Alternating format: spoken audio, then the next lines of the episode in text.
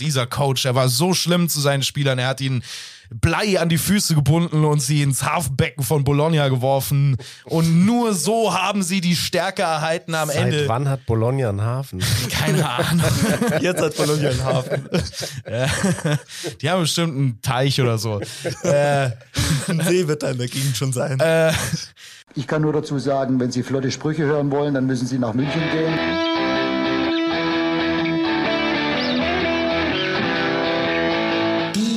Sportgondel.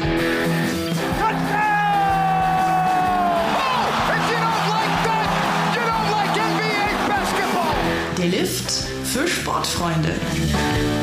Fort der da oben, wie die gesenkte Sau, muss ich so sagen.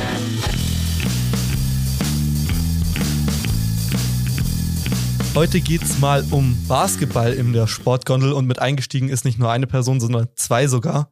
Ich habe heute Basti Ulrich und Jan Lüdecke heute neben mir sitzen im Podcaststudio. Hi euch beiden. moin, moin. Moin, Servus. Ich habe nie gelernt, wie das geht, wenn man mit zwei Leuten im Podcast ist. Wann der erste Moin sagt, wer der erste ist. nee, aber ich meine so, hallo, was ist die Grußform? Ist, begrüßt der Älteste dann zuerst oder? Der Schnellste. Ah, Grüß zuerst. das war warst ich noch nie. Aber ich habe gelernt, man sagt in Norddeutschland Moin, nicht Moin, Moin. Moin, Moin sagen nur Ja, Touristen. keine Ahnung. Moinsen. Meine Begrüßungen haben keinerlei kulturelle Verwachsung mit irgendwo. Okay, das ist ja, ist ja an sich auch nicht relevant, sondern die Playoffs sind relevant in der BBL. Und wir beide dachten, oder wir drei, äh, mit Jan habe ich, hab ich gestern noch drüber gesprochen, dass wir eigentlich nicht heute aufnehmen, sondern schon früher. Ähm, weil wir dachten, die Bayern machen das Ding und dann ist uns ein bisschen was dazwischen gekommen. Da hören wir mal kurz rein. Ja, ein, noch, noch mal ein großartiger Kampf von, von unseren Jungs. Ja, ich sag fast jedem Spiel, wie stolz ich bin über unsere Leistung und, und Kampf, Kampfgeist, aber, aber it's uh, very difficult to overstate how, how good of a job and how hard the guys are fighting. Ich, ich, das natürlich freut mich riesig. Äh, wir haben verdient gewonnen und, und äh, Serie verlängert zum fünften Spiel in Bonn, wo Bayern hatten alle, alle Druck in der Welt und wir spielen mit House, House Money. So, es ist eine wunderschöne Situation für uns. Das war Thomas Isasol, äh, der Trainer von Telekom Baskets Bonn. Die haben gestern Spiel 4 in München im Audi Dome gewonnen. Äh, damit, wie er schon gesagt hat, die Serie verlängert. Aber erste Frage an euch. Hat Bonn verdient gegen die Bayern gewonnen? Eure, eure Meinung. Ähm, ich würde sagen, ja. Und zwar beide Spiele verdient gewonnen, weil sie die Mannschaft waren, die es einfach ein bisschen mehr wollte. Das war der Eindruck. Die haben gehasselt, die haben um jeden Ball gefeitet, die haben vor allem ihr Spiel angepasst, nachdem sie die ersten zwei Spiele zu Hause verloren hatten. Und haben die richtigen Lösungen gefunden und ähm, dementsprechend verdient gewonnen, klar. Ja, es ist ganz interessant, weil sich, also das bei Thomas Isalo, man, äh, wir hatten den ja auch bei Magenta Sport im Interview nach dem Spiel und sein verschmitztes Bubenlächeln war nie größer als an dem Tag. Man sieht so wirklich den Typen von der, ähm, von der äh, Kinderschokolade-Verpackung nach so einem Sieg. Äh, und das hängt, glaube ich, auch zu ganz großen Teilen damit zusammen, dass Dinge aufgehen bei Thomas Isalo, die seit langer Zeit in, diesen, in dieser Saison geplant sind, wo die Kerne dafür schon früh ausgestreut werden und das ist für mich Fehlerkultur gegen Encouragement-Kultur. Also Trinkieri ist ein Fehlertrainer, der bei jedem kleinen Fehler eines Spielers ihn auswechselt, ihn äh, öffentlich auch hinstellt oft, während Thomas Isalo seinen Spielern halt Mut gibt und sagt, nee, wenn du den äh, Wurf aus dem Dribbling von der Dreierlinie viermal nicht triffst, nimm ihn das nächste Mal wieder. Und den Unterschied merkt man jetzt speziell in diesen engen Situationen in den letzten beiden Spielen dieser Serie sehr deutlich, finde ich. Wo würdest du sagen, oder welche Punkte sind da genau aufgegangen bei Isalo? Also hast du da jetzt gerade was im Kopf? Ja, also dieses Spiel von Thomas Isalo ist sehr individualistisch veranlagt. Das ist jetzt nicht das Alba Berlin, wir bewegen den Ball, alles ähm, ist irgendwie ausgeglichen, wir stellen viele Off-Ball-Screens und lesen diese Situation dann im letzten Moment. Es ist sehr statisch oft, es ist ein Pick-and-Roll mit verschiedenen Einstiegen, das ist die Kernaktion und für die braucht man Auslassventile. Das heißt, wenn du deinen Mann nicht schlägst und dann zu einem leichten Korbleger kommst, brauchst du irgendwo eine Secondary Action, die dir Punkte gibt. Und dafür brauchst du Spieler, die im 1 gegen 1 gut sind. Und im 1 gegen 1 gut sein heißt in solchen Situationen gegen so eine Defense wie den FC Bayern Basketball nicht nur, dass du guter Dribbler bist, guter Werfer, sondern auch, dass du die richtige Einstellung hast. Dass du nicht die Schultern hängen lässt, wenn du einen nicht triffst. Dass du nicht ausgewechselt wirst, wenn du nicht zweimal ähm, hintereinander nicht triffst. Und genau das geht bei Bonn jetzt auf, weil er diesen Spielern auch nimmt, Javonte Hawkins, der wirklich fürchterlich war, früh in der Saison nach seiner langen Verletzung, ganz, ganz schlecht in Form, immer diesen Mut gegeben hat. Nimm diese Würfe, nimm diese 1 gegen 1 Situation. Und jetzt sieht man, zu was das dann führt in den Playoffs. Ich glaube, da, da sieht man so ein bisschen die Verknüpfung von dem, was du eben schon gesagt hast. Gestern ganz spannend, in der Halbzeitpause hat Augustin Rubit gesagt, da haben ja die Bonner mit einem Punkt geführt und haben 48 Punkte gemacht äh, in der ersten Hälfte, haben wenige mit gerechnet, dass die offensiv so gut äh, ins Laufen kommen. Ähm, und er hatte gesagt, beide Mannschaften haben in gewisser Weise irgendwo Vorteile und Bonn hat ganz klare Vorteile beim Shooting. So, jetzt reden wir über den FC Bayern, der es fast ins Final vor der Euroleague geschafft hat. Also die wären fast unter die besten vier Teams Europa, Europas gekommen, wo man sich denkt, kann doch nicht sein, dass so ein kleiner bei allem Respekt Popelverein wie Bonn. Also Ja. wenn, man, wenn man ja nein, also Bonn ist kein, also eigentlich ist es das nicht, aber im Vergleich zum FC Bayern sind die einfach wahnsinnig klein, ja. Und dann denkt man sich, das kann doch nicht sein, dass die die besseren Shooter in der Mannschaft haben. Aber ich glaube, das kommt genau daher. Die Bayern haben genauso gute Shooter. Wenn du einen Deshaun Thomas so von, von der Leine lassen würdest wie ein Javonte Hawkins, würde der dir wahrscheinlich auch sechs von 18 Dreiern im Spiel oder sowas reinschmeißen und davon auch irgendwie zwei von der Mittellinie. Aber ich glaube, die, die dürfen nicht. Die Ja. müssen in diesem Trinkieri-System bleiben. Das, das ist der große Unterschied. Und ähm, ja, die Bonner haben halt einen Hawkins, die haben einen Morgan, die haben einen Jackson Par äh, Parker Jackson Cartwright, die, die die Würfe irgendwie wild treffen und ähm, ja. Also bei Parker Jackson Cartwright, ich habe gestern mal mitgezählt, ich glaube, der hat vier äh, Stepback da genommen, von denen er dann einen versenkt hat am Ende des vierten Viertels und das hat in Bayern gefühlt aus meiner Sicht das Genick gebrochen dann auch oder mit das Genick gebrochen. Ähm, und dann natürlich noch der Stil am Ende, äh, der bisschen, ein bisschen sehr überraschend für mich kam, dass Parker Jackson Cartwright auf einmal so gute Hände hat. Äh, ich, ich meine, er ist schnell, aber er ist kein Defender. Äh, aber um jetzt aufs, aufs Shooting zurückzukommen, die Bayern gewinnen ja auch Spiele jetzt gegen Barcelona. Game 4 haben sie mit 17% Shooting gewonnen. Ähm, kann man sagen, dass dieses System von funktio- nicht mit den Spielern funktioniert? Einfach weil diese 17%, also Shooting von der Dreierlinie meine ich jetzt, dass dieses, dass es am System liegt, dass die Bayern eventuell nicht funktionieren oder woran liegt es, dass die jetzt in Spiel 3 und 4 vor allem auch nicht so funktioniert haben, wie es sollte? Basketball ist immer ein Spiel, das, in dem man das Ergebnis einer Possession mit dem Ergebnis dessen, was du in deinem Prozess haben möchtest, abgleichen musst. Prozess versus Ergebnis. Und der Prozess ist nie so eindeutig wie das, was am Ende auf dem Boxscore steht. Das war es gegen den FC Barcelona in der Serie nicht und das war's, ist es auch jetzt nicht in der Serie gegen Bonn. Gegen den FC Barcelona, gerade bei dem ähm, Spiel 2, das sie in Barcelona gewonnen haben, war der Prozess nicht unbedingt der richtige, um so ein Team zu schlagen. Barca hat wahnsinnig viele weit äh, offene Würfe bekommen, die sie verpasst haben. Barca hatte ganz viele Drives zum Korb, wo sie Bunnies verlegen, einfache KorblegerInnen. Ähm, wenn man das nur von einem Ergebnisstandpunkt beurteilt und sagt, ja, die Bayern haben gewonnen, nicht mit, ich weiß nicht mehr, mit 10 sogar oder mit 12, dann sagt man, ja, alles super. Wenn man dieses Spiel jetzt analysieren würde, äh, Video Clip für Clip, würde man jetzt nicht sagen, die Bayern waren hier die bessere Mannschaft unbedingt. In Spiel 4 gegen Barca war das anders. Jetzt in der Serie gegen Bonn war der Prozess auch ein etwas anderer als die Ergebnisse. Spiel 3, gerade in der ersten Halbzeit, hat Bayern offensiv bekommen, was auch immer sie möchten. Sehr, sehr viele weit offene Würfe für gute Schützen, die sie nicht treffen. Passiert. Ähm, in Spiel 4 wiederum hat Bonn die weit offenen Würfe weitestgehend weggenommen für die Münchner. Und ich meine, die Schwachstelle im Münchner Spiel ist bewusst oder die ist klar. Schon seit letzter Saison ist das der Fall. Sie haben keinen Playmaker in diesem Team. Ähm, selbst wenn Darren Hilliard fit wäre, ist das keine echte Eins. Das ist jemand, der über längste Teile seiner Karriere auf der Shooting Guard Position gespielt hat. Die Bayern selbst bestreiten es immer wieder. Wenn man die Bayern darauf anspricht, hey, braucht ihr einen Point Guard? Dann sagen sie, nee, wir haben einen Point Guard. ich finde, in solchen Spielen merkt man es dann, dass man halt niemanden hat, der ein wirklich guter Playmaker ist. Nick Weiler-Bepp muss jetzt wahnsinnig viel von der Offensive tragen aktuell. Der ist eigentlich jetzt die letzten zwei Jahre mehr oder weniger in die Ecke gestellt worden und gesagt, ja, offensiv berührst du bitte keinen Ball, halt dich fern vom Ball, aber verteidige die besten gegnerischen ähm, Offensivspieler, was er hervorragend macht.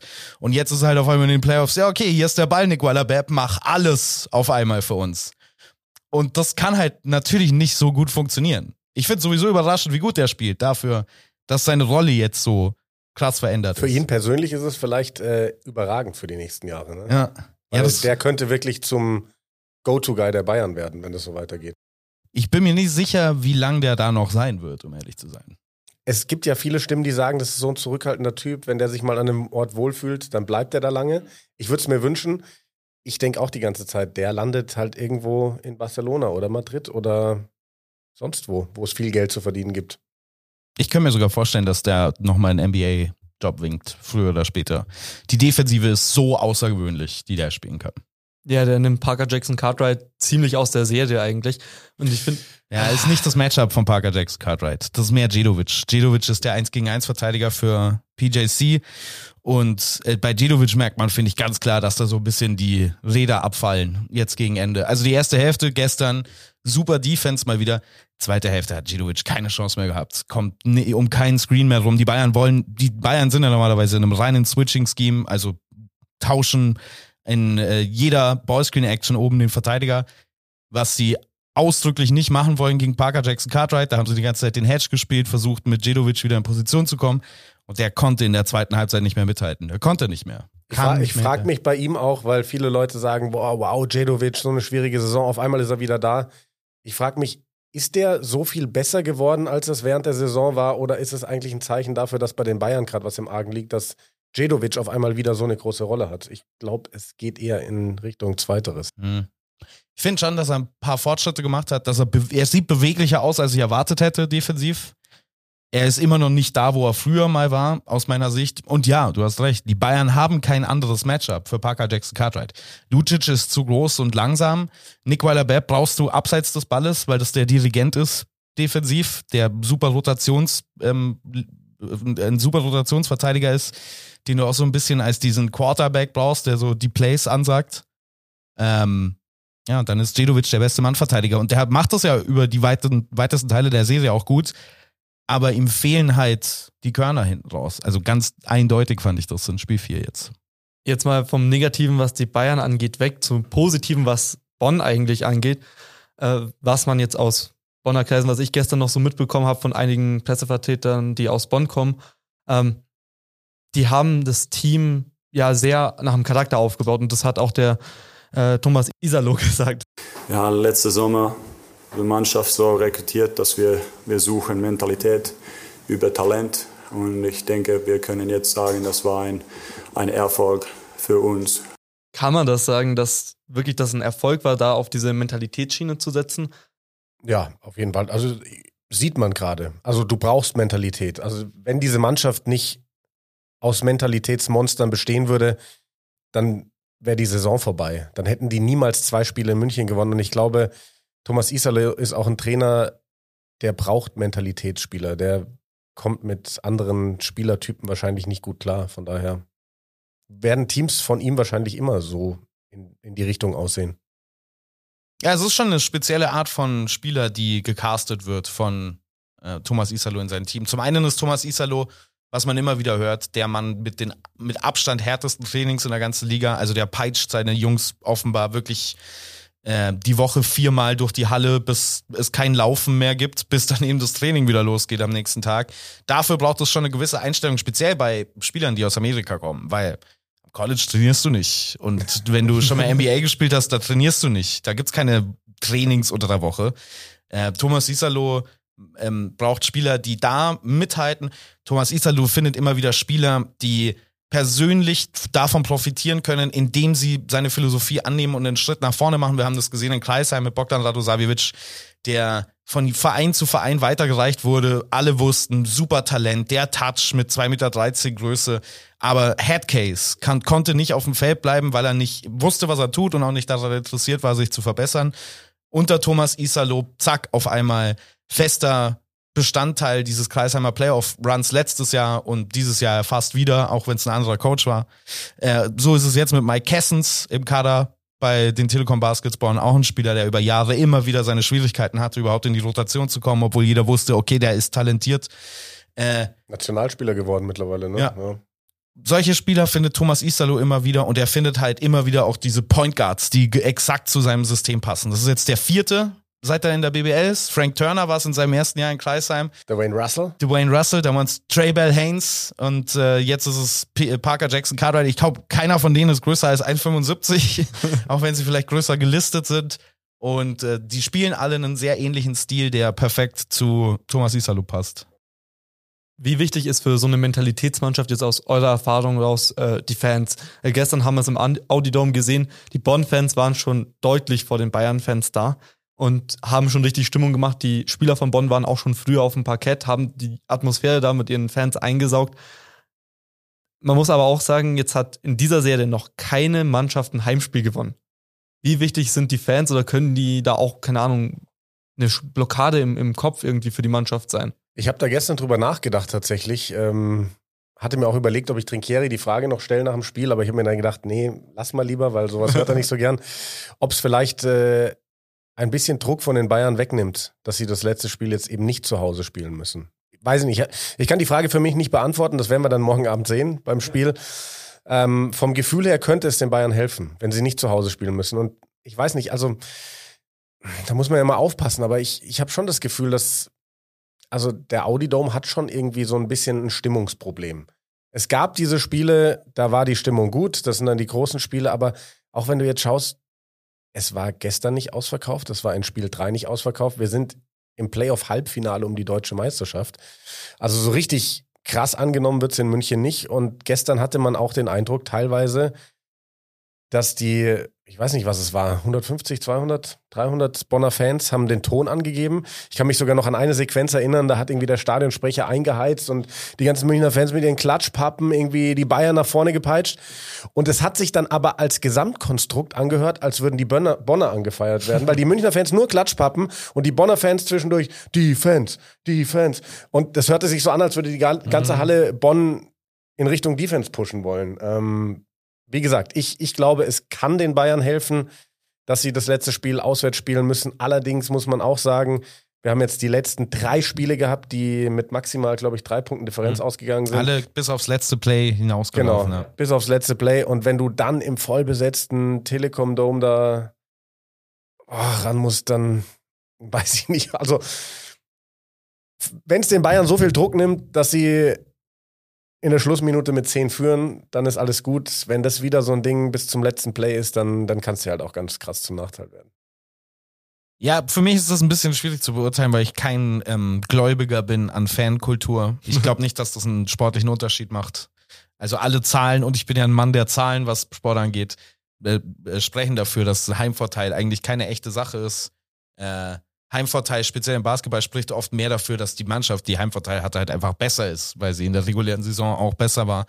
Äh, ich weiß dementsprechend auch nicht, weil ich auch nie in der Bundesliga gespielt habe, vor so einer Kulisse, wie das ist für die Spieler, ob sich da wirklich was dreht. Ähm, was aber definitiv eine reale Sache ist, ist dieser Disconnect zwischen der Mannschaft ähm, des FC Bayern Basketball und dem Audi Dome, dem Publikum.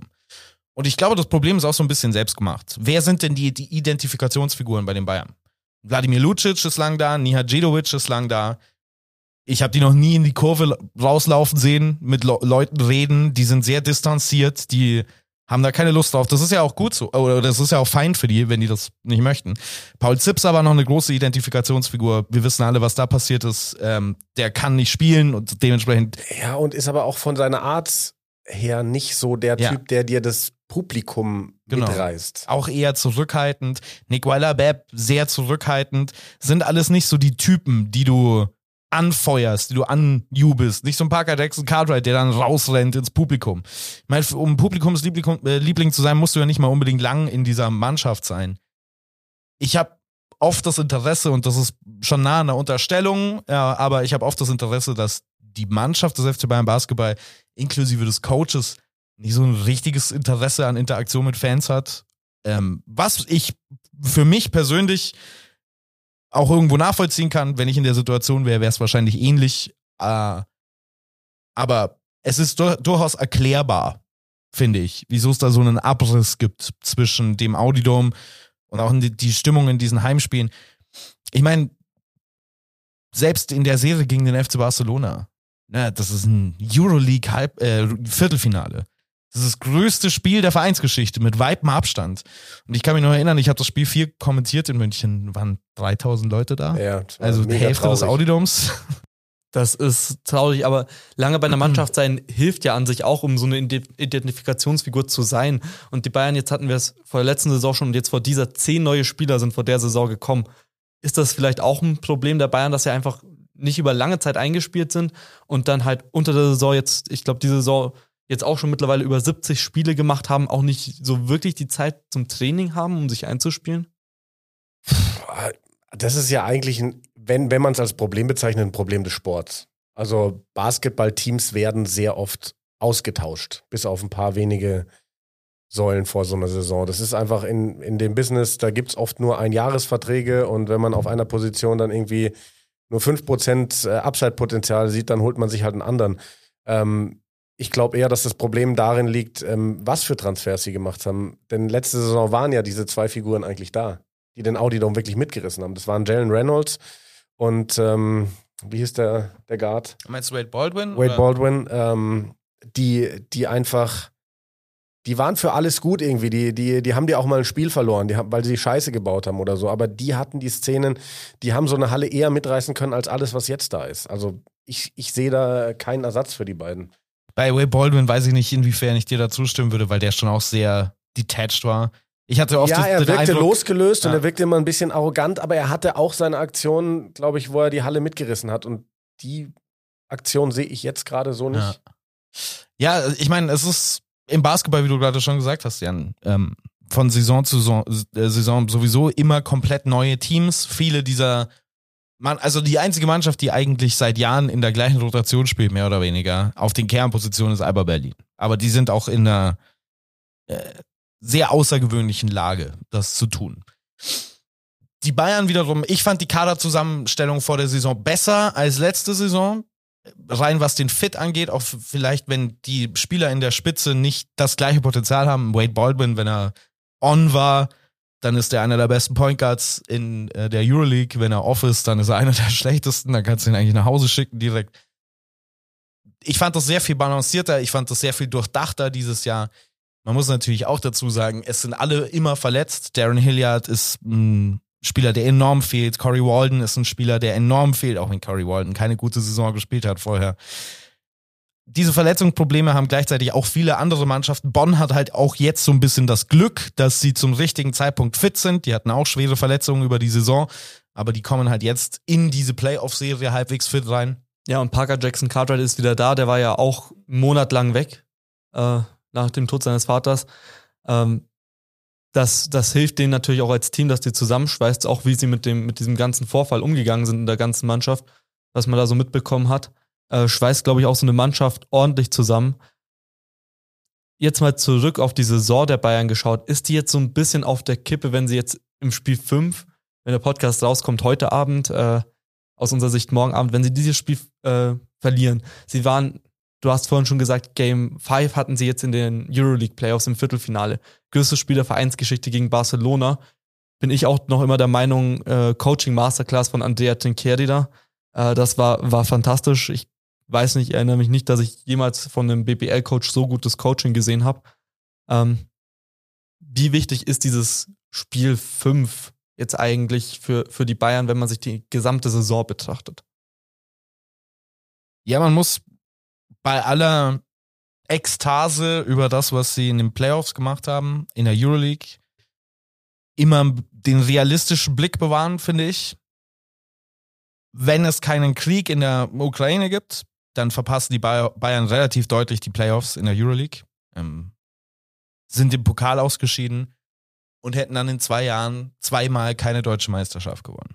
Der letzte deutsche Meisterschaft war 2019, Genau. sogar drei Jahren, das war vor der Bubble. Aber unter Trinkieri. Ja. Ähm, was ja das klar erklärte Ziel ist.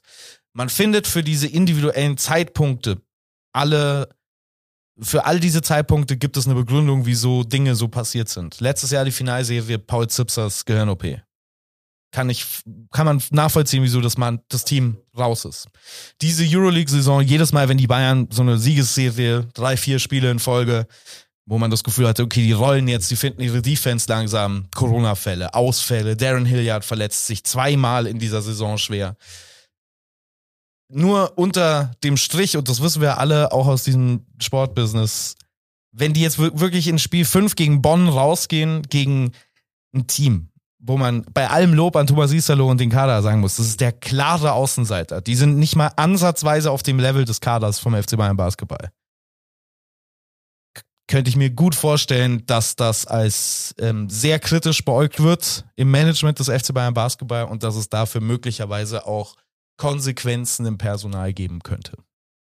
Ja, also um da anzuknüpfen, im Endeffekt steht wahrscheinlich am Ende dieser Saison, glaube ich, ein Titel aus den letzten drei Jahren. Genau, das war Pokal. ein Pokalsieg. Ja. Ähm, hast natürlich irgendwo zweimal hintereinander den größten Erfolg der Vereinsgeschichte gefeiert, indem du ein Spiel 5 im Euroleague Viertelfinale erreicht hast. Nur Gegen zwei Teams, die krasse äh, Favoriten waren, ja, übrigens auch. ist ja eigentlich fast egal gegen wen.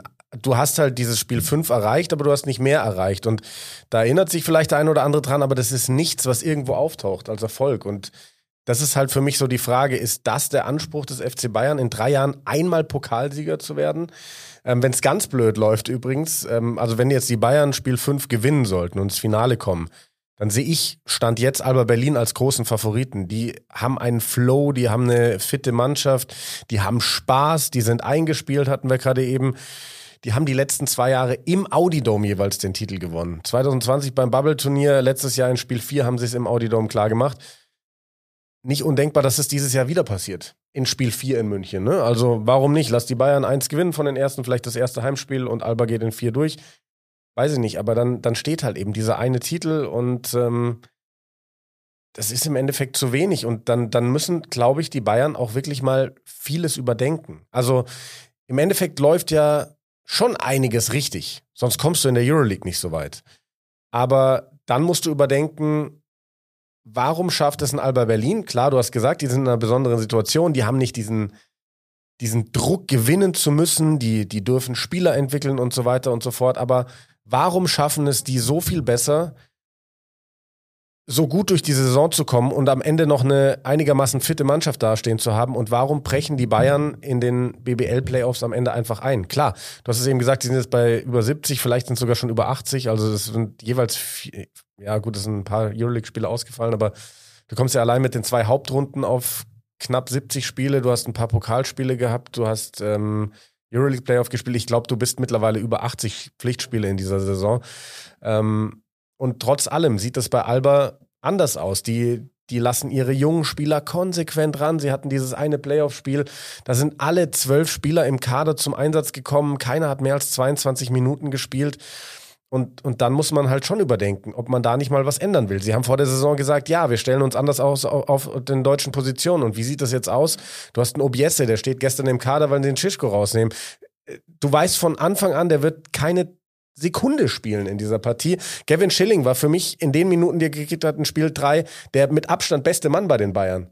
Der sieht keine weitere Einsatzzeit mehr. Ich weiß, der Typ ist, die sind alle ein bisschen beschränkt in ihrer Leistung im Vergleich zum Rest, der da ist, aber irgendwie musst du als FC Bayern dann überdenken, ob du das nicht ändern musst. Die Frage ist, liegt es halt jetzt auch am Coaching, weil also Daniele Baesi hat, äh, hören wir gleich kurz rein, hat was über Andrea Trinchieri gesagt, wo man, wo ich mal eure Meinung gespannt bin, ob ihr dazu stimmt.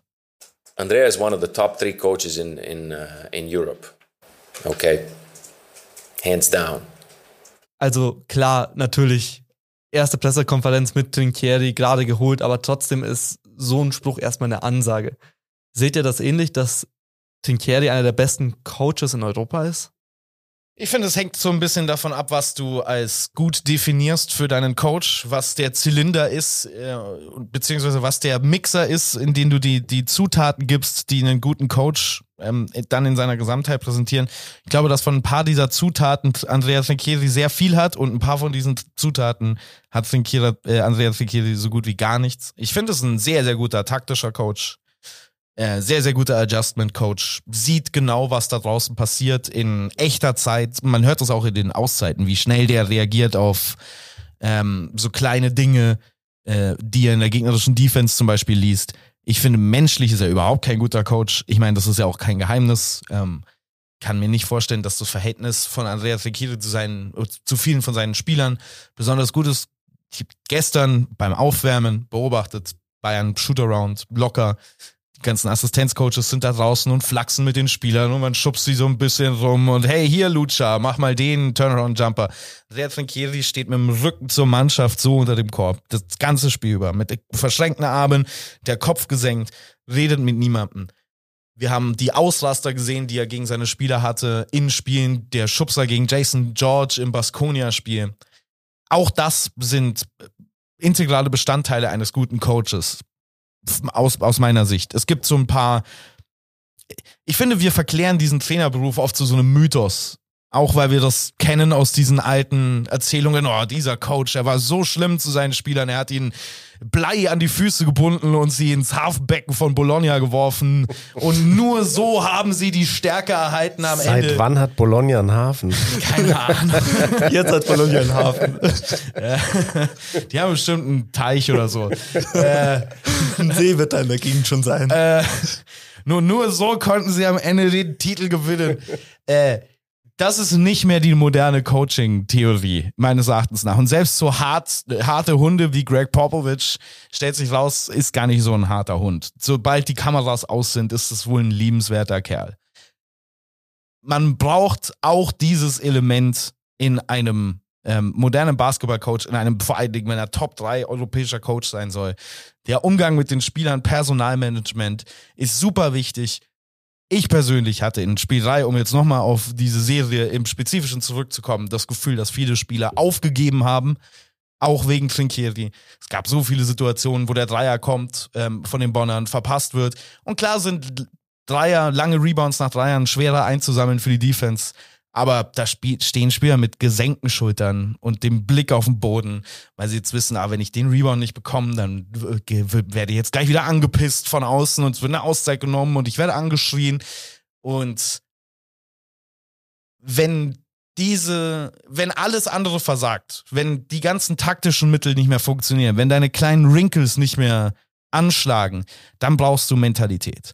Und letztes Jahr hatten die Bayern das. Ich glaube auch, weil ein paar von den Anführern in dieser Mannschaft waren noch, die jetzt nicht mehr da sind.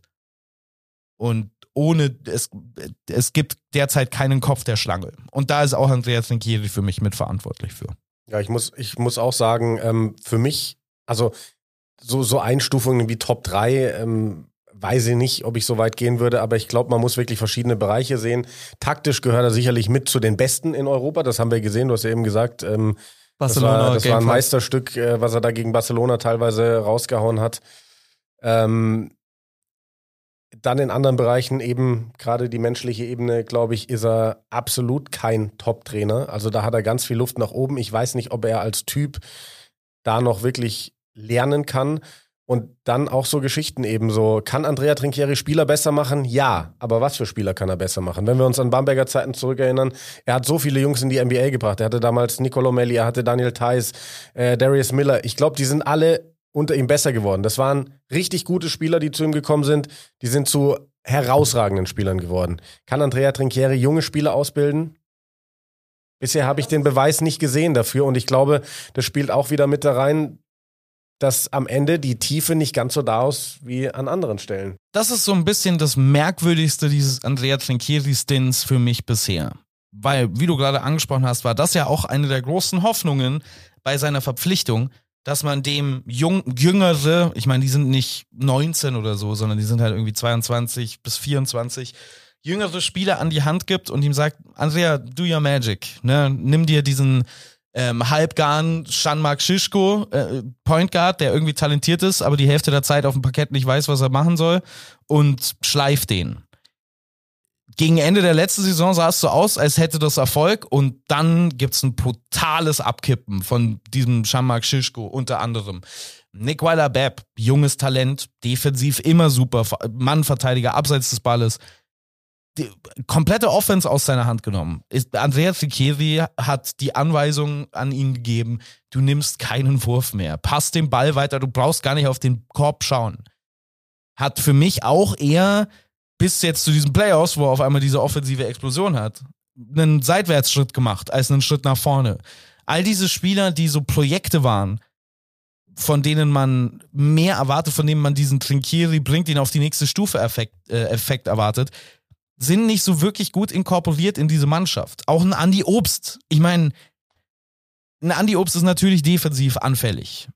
Aber so anfällig, dass er dir nur zwölf Minuten geben kann, wenn er irgendwie eine Scoring-Rate hat von zweieinhalb Punkten pro Minute.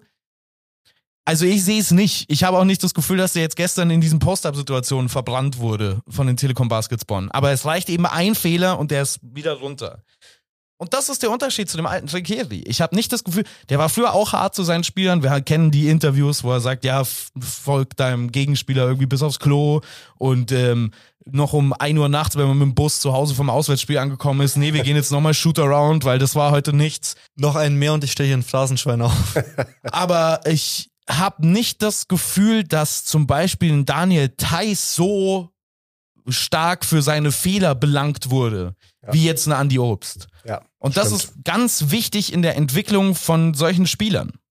Wenn wir jetzt auch über Shooting sprechen, Andy Obst ist aus meiner Sicht der, der beste Shooter, den die Bayern im Kader haben. Das ist der Ah, beste das- Shooter der Liga. Ja. dann hast du kein Shooting auf dem Feld, wenn du den besten Shooter der Liga da hast, aber nicht aufstellst. Ähm, ist aus meiner Sicht auch ein Riesenproblem. Hat sich Trinkieri vielleicht sogar zurückentwickelt in seinen zwei Jahren bei den Bayern? Ich finde, das kann man alles nicht so absolut sagen. Ich glaube, Andrea Fekiri hat einen gewissen Block von Spielern in dieser Mannschaft, der er, denen er vertraut und einen gewissen Block von Spielern in dieser Mannschaft, denen er nicht vertraut. Einer der Spieler, denen er nicht vertraut, ist Andy Obst. Und ich glaube, da kommen, läuft immer wieder der Horrorfilm vor seinen Augen ab, äh, was so gegen, keine Ahnung, äh, ZSKA Moskau früh in der Saison passiert ist, wo Andy Obst irgendwie einen Switch bekommt äh, oder in, in einem Switch involviert ist in so einer Fastbreak-Situation und dann muss er irgendwie gegen Tonike Schengelia verteidigen und dann ist es oh oh und aus dem Weg. Ich finde, Andy Obst hat wirkliche Schritte nach vorne gemacht. Ich fand, der hat sich gestern auch wieder ganz gut gehalten im Post im 1 gegen 1. Der ist immer noch kein guter Verteidiger, würde wahrscheinlich auch lang nicht sein. Nur ist ein Schischko nicht besser, hat gestern auch nicht gespielt. Äh, auch die großen, äh, die Big Men bei Bayern, die offensiv dir gar nichts geben, wie Nocello Hunter, auch der ist gestern verbrannt worden bei jedem Switch gegen Parker Jackson Cartwright oder auch gegen Jeremy Morgan. Es ist halt immer eine Abwägung von Alternativen und mir ist die Abwägung ein bisschen zu kurz aktuell. Ob das unbedingt dafür spricht, dass Andreas Finkieri sich jetzt zurückentwickelt hat, weiß ich nicht, weil das, was der in der Barcelona-Serie gemacht hat, war besonders. Das, was er in der Chemnitz-Serie gemacht hat, war super. Wir dürfen das ja auch nicht vergessen. Ne? Chemnitz, der Angstgegner und alle hatten, oh, Chemnitz gewinnt das möglicherweise. 3 zu 0 Sweep, Beatdown, keine Chance. Auch da hat alles gepasst. Es sind halt jetzt diese letzten beiden Spiele, wo dieser Mannschaft so ein bisschen die Energie ausgeht. Und ich glaube, da geht es, man muss das gar nicht so sehr, man muss jetzt nicht den Abgesang starten auf die Bayern und man muss jetzt auch nicht sagen, Andrea Trinkieri ist auf einmal ein schlechter Coach, äh, zumindest nicht sportlich. Es ist halt nur so, dass sich diese Art und Weise im Umgang mit der Mannschaft, glaube ich, irgendwann auswirkt auf deinen mentalen Zustand, dass du nicht mehr kannst. Ich wollte gerade sagen, es bleibt halt gerade so ein bisschen der Eindruck, dass, also ich bin da ganz bei dir, man darf einfach keinen Abgesang jetzt starten, weil die Bayern haben noch ein Spiel 5. Und wenn die ins Finale kommen, dann ist übrigens auch alles möglich. Ne, das muss man und mal die so Bayern sagen, sind weil Spiel 5 auch der Favorit. Das muss, muss man Das- auch dazu sagen. das kann ja dann auch aus der Mannschaft kommen. Aber es bleibt der Eindruck, dass die Müdigkeit, die gerade da ist, die ist körperlich und vor allem mental, dass die schon von Trainerseite aus verschuldet Auch mitbedingt auf jeden Fall, ja. Ja, also da, da gab es ja auch, wo wir die ganze Zeit äh, diese Euroleague-Serie, dieses Viertelfinale gegen Barcelona ansprechen, vor Spiel 5, gab es da in die andere Richtung ganz Ja, ja, ähnliche genau. Diskussionen, wo es hieß, ähm, die Bayern werden das Ding gewinnen. Barcelona hat die viel bessere Mannschaft, aber die spielen quasi gegen ihren Trainer. Die wollen einfach, die wollen, dass die Saison vorbei ist. Die wollen sich von äh, Sarunas Jasikevicius nicht mehr anbrüllen lassen. Das ist ja auch so ein Typ, also der ist ja viel extremer als ein Trinkieri, glaube ich, was der mental macht mit den Spielern. Also da kriegst du ja wirklich nur auf die Zwölf bei dem. Und da gab es viele Stimmen, die gesagt haben, die Mannschaft will einfach, dass die Saison aufhört. Die wollen kein einziges Spiel mehr unter diesem Coach. Du hast gesehen, was passiert ist. Die Mannschaft hat die Bayern bezwungen. Das kam aus der Mannschaft raus. Sie waren dann besser. Und das kann jetzt bei den Bayern auch passieren. Ähm, aber ich glaube, du merkst dann eben in diesen Serien, dass solche Trainer schon einfach dafür sorgen, dass, dass Mannschaften mentale Probleme kriegen, weil das irgendwann, auch wenn du mit anderen Profis sprichst, die mal unter diversesten Trainern dieser Art gespielt haben, die sagen, irgendwann kommst du in die Kabine, du willst da eigentlich nicht mehr rein, du, du würdest dich am liebsten einfach nur auf die Couch legen und dich unter deiner Decke verkriechen, weil du mental am Ende bist. Ich, jetzt da wir drüber reden und ich da nochmal drüber nachdenke, ist vielleicht der Punkt auch tatsächlich, ich weiß, das ist jetzt nur eine Theorie, aber Daniel Theiss zum Beispiel war 24, 25, als er unter Andrea Trinchieri in der BBL gespielt hat. Darius Miller war recht jung. Diese Spieler, die er jetzt in seinem Kader hat, sind keine jungen Spieler zu den allergrößten Teilen. Und wenn du als Othello Hunter deine ganze Karriere auf Euroleague-Level spielst, unter allen möglichen Coaches, mit allen möglichen Erfolgsleveln, und dann kommt irgendwie im 16. Jahr deiner Profikarriere so ein Coach um die Ecke und. Wobei ich finde, Hunter kriegt nichts ab. Also Hunter, ja. Hunter ist einer, der relativ in Ruhe gelassen wird. Sagt Trinkiere ja auch immer so, was soll er bei dem groß machen? Das ist ein Veteran, der hat alles erlebt. Ähm, aber ich weiß, was du meinst. Also ich kann mir zum Beispiel auch vorstellen, Deshaun Thomas, der wird sich denken, pff, dann schrei mich halt an. Ich krieg nächste Saison sowieso irgendwo, ob hier oder woanders, einen gut dotierten Euroleague-Vertrag. Die sind alle nicht mehr so prägbar. Ich weiß gar nicht mehr, was das war. Äh, wer war denn dieser Coach, auch in der BBL eine Zeit lang? Mir fällt es bestimmt wieder ein. Der hatte immer nur ganz junge Spieler und hat dann da auch ziemlich erfolgreich. War das, ich weiß nicht, an wen ich gerade denke. Und dann hat er eine Saison mal einen älteren Kader. War das Leibenhardt bei Ulm? Dann in der letzten Saison wurde der Kader da auf einmal älter und alle dachten so vor der Saison, oh, okay, jetzt mit dem Kader, so was der aus den jungen Kadern vorher rausgeholt hat, mit dem Kader, wo schnallt euch an, Meisterschaft. Und dann guckt man so in der Mitte der Saison auf einmal nach oben, oh, Zehnter. Äh, weil das halt zwei sehr unterschiedliche Arten von Kadern sind die sehr unterschiedlich betreut werden müssen. Veterans müssen anders betreut werden als ganz junge Spieler, die du nur so zurechtpeitschen musst irgendwie. Und Deshaun Thomas ist auch 30. Ne? Corey Walden ist 30. Darren Hilliard ist an die 30. Die kannst du jetzt nicht mehr mit Anbrüllen dafür, davon überzeugen, dass sie jetzt einen anderen Stil vom Basketball spielen. Eher ist die Gefahr da, dass die dann abschalten. Und Augustin Rubit zum Beispiel gestern gute offensive Addition, hat eine gute erste Hälfte gespielt, offensiv. Aber mir kann keiner sagen, dass der 100% locked in ist, wenn ich ihn beim Defensiv-Rebound sehe. Wenn ich ihn sehe, wie er mit hängenden Schultern bei jedem Dreier dasteht und dann so halbgares Boxout und keine Defense, wenn er gegen einen Mann rausgeswitcht ist. Mir kann niemand erzählen, dass der Typ mental 100% auf diesen Moment eingestellt ist. Und nicht zumindest mit so einem halben Prozent denkt, oh, dieses Jahr Ibiza. Oh. ja, weiß ich auch nicht, aber müssen, was ist dann die, die Lösung, blöd gesagt, für die Bayern nach der Saison? Kader umstrukturieren, jung strukturieren, was sie eigentlich mit Trinkieri auch machen wollten, was mit Tschischko in der ersten Saison zumindest irgendwie so gewirkt hat, als würde es klappen. Oder tatsächlich coachmäßig eine neue Richtung gehen und sagen, ja gut, Trinkieri zwei Jahre, gut, einen Titel nehmen wir mit, aber so viel bleibt nicht von dir, wir müssen umstrukturieren. Was wäre aus eurer Sicht, glaube ich, das, das Sinnvolle für den, für den FC Bayern Basketball? Finde ich mega schwer zu sagen. Also, also im Endeffekt muss der Club entscheiden, ist Trinkieri der richtige Trainer oder nicht. Ich kann es nicht beantworten. Ich, ich bin, muss ich sagen, ich bin insgesamt schon ein Fan von Andrea Trinkieri, auch wenn ich gewisse Schwächen bei ihm sehe, vor allem dieses Zwischenmenschliche und eben sein Nicht-Fable, sage ich mal, für ganz junge Spieler. Ähm, es ist wahnsinnig schwierig. Also ich glaube, sie müssen vielleicht auf den Spielerpositionen schauen, dass sie wieder mehr Typen reinkriegen. Das wäre jetzt für mich mal so das Auffälligste. Um es kurz zu Ich habe eine Lösung. Du hast eine Lösung, ich ja, bin ich gespannt. Andrea Finchieri Assistenzcoach für Dennis Wucherer. Dennis Wucherer ist der Cleansmann. Das ist der Kerl. Das ist der, der nette Typ, Players Coach. Er sagt, ey Leute, lasst doch heute Abend mal ein Bier trinken gehen, alle zusammen. weißt du, dass äh, Andrea Trinchieri in Ein seiner Assistenz? Zeit als Assistenzcoach mal Dennis Wucherer vom Flughafen abholen musste? yes, das weiß ich. Bei, äh, bei. Ja, genau. Irre. Ja, ja. Da war Trinchieri Vierter oder Fünfter Ich weiß auch, Coach. dass Andrea Zeccheri mal, oder das ist angeblich, glaube ich, das ist nie hundertprozentig bestätigt worden. Ich weiß aber auch, dass Andrea Zeccheri den Assistenztrainer-Job wohl bei den San Antonio Spurs ausgeschlagen haben soll. Also ich bin mir nicht so sicher, wenn er unter Popovic nicht Assistent sein wollte, ob dann Dennis Wucherer, ob das dann eher funktioniert. Natürlich ist das ein, äh, also für alle, die jetzt nicht so tief im Thema sind, das ist ein Vorschlag von einem verrückten Mann, der keinen Sinn ergibt. Aber hear me out. Dennis Wucherer ist der Cleansmann in dieser, in dieser Gleichung. Das ist der Typ, der die Spieler mal mitnimmt, so äh, Kaffee, mal Radfahren irgendwie im Westpark, mal so ein paar Bonding äh. Und Andreas Riquelme kann in seinem Keller sitzen und, den, und sich überlegen, was er gegen die Flex-Action vom FC Barcelona macht. Ich, ich finde die Idee überragend. Ähm, also ich finde die Idee tatsächlich überragend.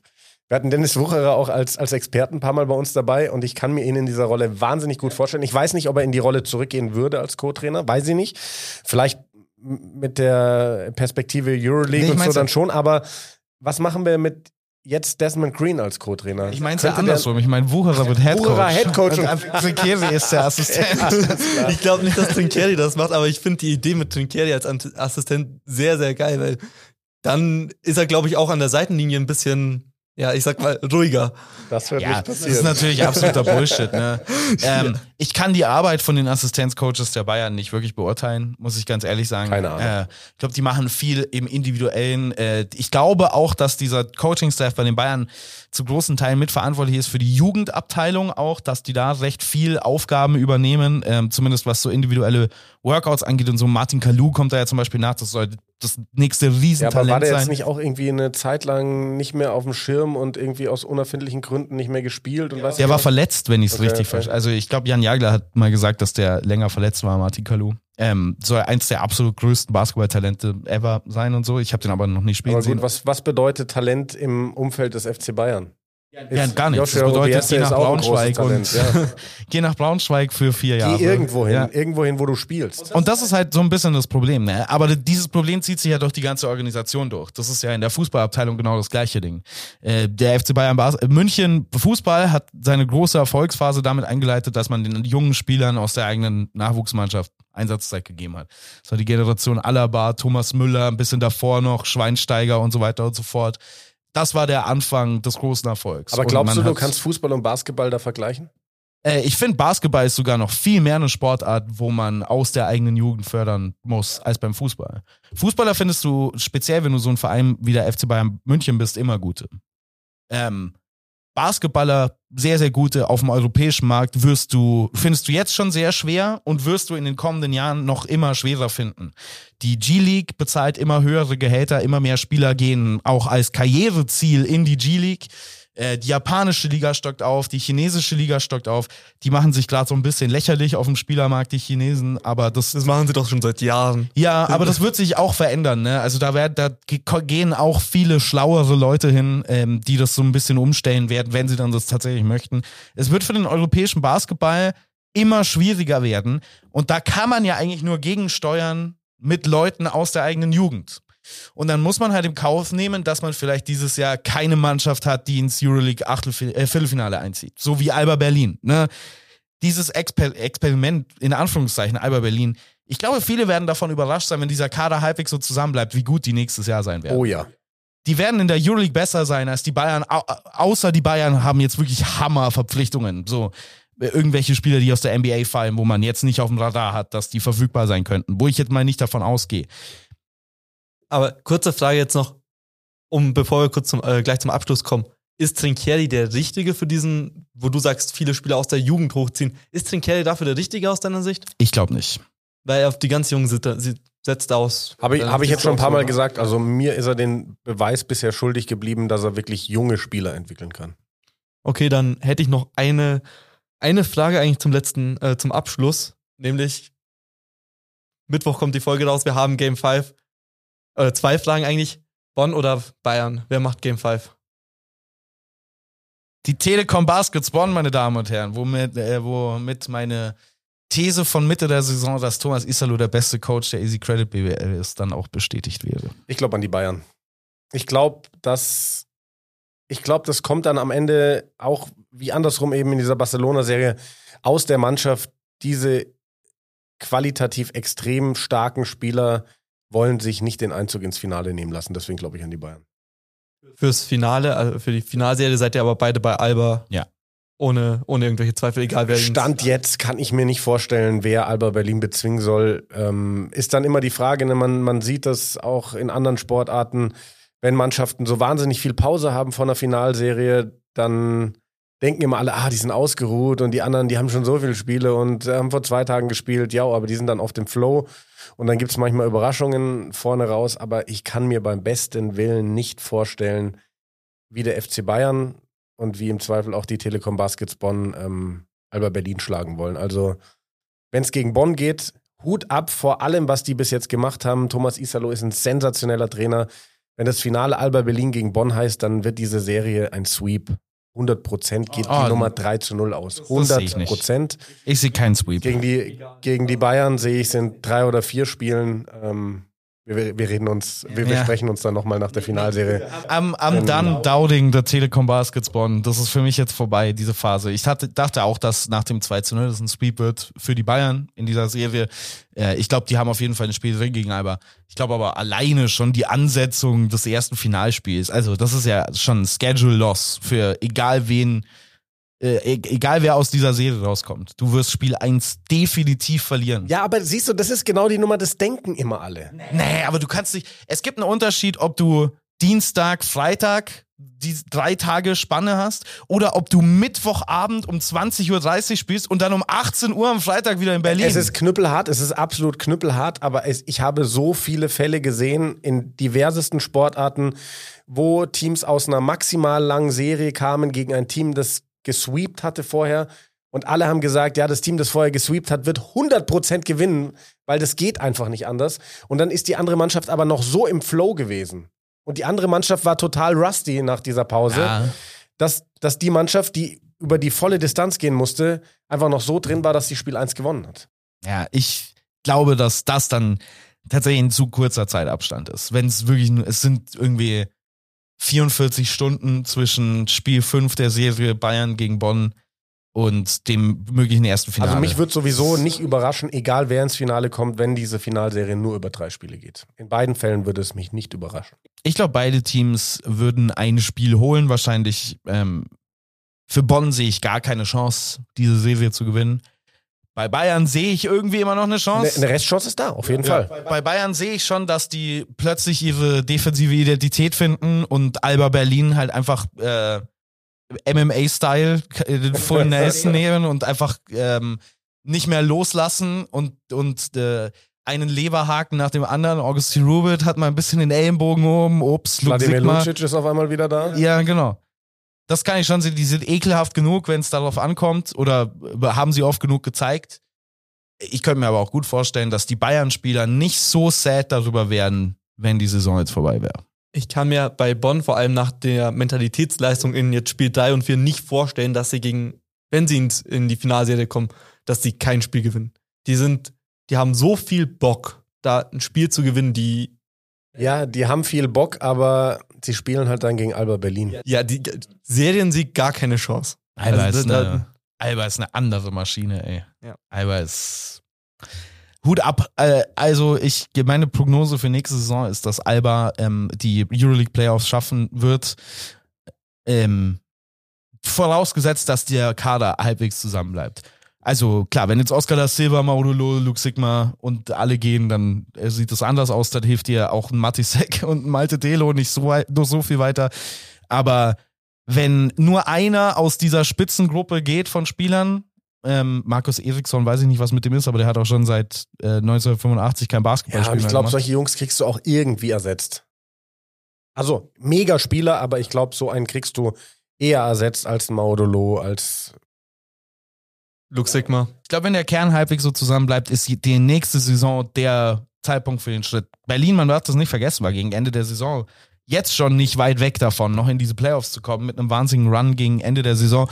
Ich glaube, das ist sehr echt. Ähm, und wenn dieser Kader so ähm, zusammenbleibt, glaube ich, dass Berlin nächstes Jahr die bessere Euroleague-Mannschaft sein wird als der FC Bayern Basketball. Ich finde das eine, eine steile These auf jeden Fall, vor allem nach den letzten beiden Jahren mit Bayern. Müssen ja auch erstmal abwarten, wie der Bayern-Kader nächste Saison aussieht. Ja, ja, klar. Also wenn jetzt die halt irgendwie, keine Ahnung, äh, Draymond Green beendet seine NBA-Karriere überraschend und spielt jetzt bei den Bayern, dann sieht es natürlich ein bisschen anders Dann aus. hast du auch kein Problem mit defensiver Identität, glaube ich. Ja, der ist eine alleinige Idee. Boah, den würde ich gerne mal in Und dann Europa holen sie sehen. Dennis Wucherer als Headcoach und Alex Vogel als Co-Trainer. Alex Vogel, ja. Da wird sich Alex Vogel freuen bei dem Vorschlag. Ja. Danke, Basti, danke, Jan, dass ihr da wart, dass ihr euch die Zeit genommen habt. Wir sehen uns auf jeden Fall vielleicht in der Finalserie im Audidome. Schauen wir mal. Oder Wir sehen uns auf jeden Fall bei der Finalserie auch in Bonn. wenn Wir sehen uns auch dahin in Bonn, wir zwei, wenn sie da hingeht. ja, die schaue ich mir definitiv Aus dann. beruflicher Sicht, aus rein beruflicher Sicht, drücke ich ja morgen einfach nur dem FC Bayern die Daumen. Ich will nach Bonn. Ich will, ich will zu Hause arbeiten. Du hast ich will, keinen Bock auf lange ich Anfahrt, will, oder? Nee, ich will nach 12 Bonn. bis 13 Minuten Arbeitsweg in den Audidome haben und nicht äh, fünf Stunden in irgendeinen Zug steigen. Nee, ich möchte einen Trip, so einen richtigen schönen Roadtrip. Du, Alex Vogel und ich, so ein paar, so zwei Kästen Bier. Da, da, damit hast du mich. Ja, siehst Die du. Frage ist, wer fährt, aber das klärt ihr, glaube ich, nicht jetzt, oder? Der, der Lokführer. Alles klar. Dann äh, ciao und äh, viel Spaß bei den Finals oder bei der Finalserie. Dankeschön. Ciao, ciao. Die Sportgondel. Hinblick, Hinblick. Egal, immer ein Hinblick auf was? Was soll das? Was wollen wir hinblicken? Auch ein Hinblick auf dieses Interview. Sportgondel ist eine M945 Produktion. Ein Angebot der Media School Bayern.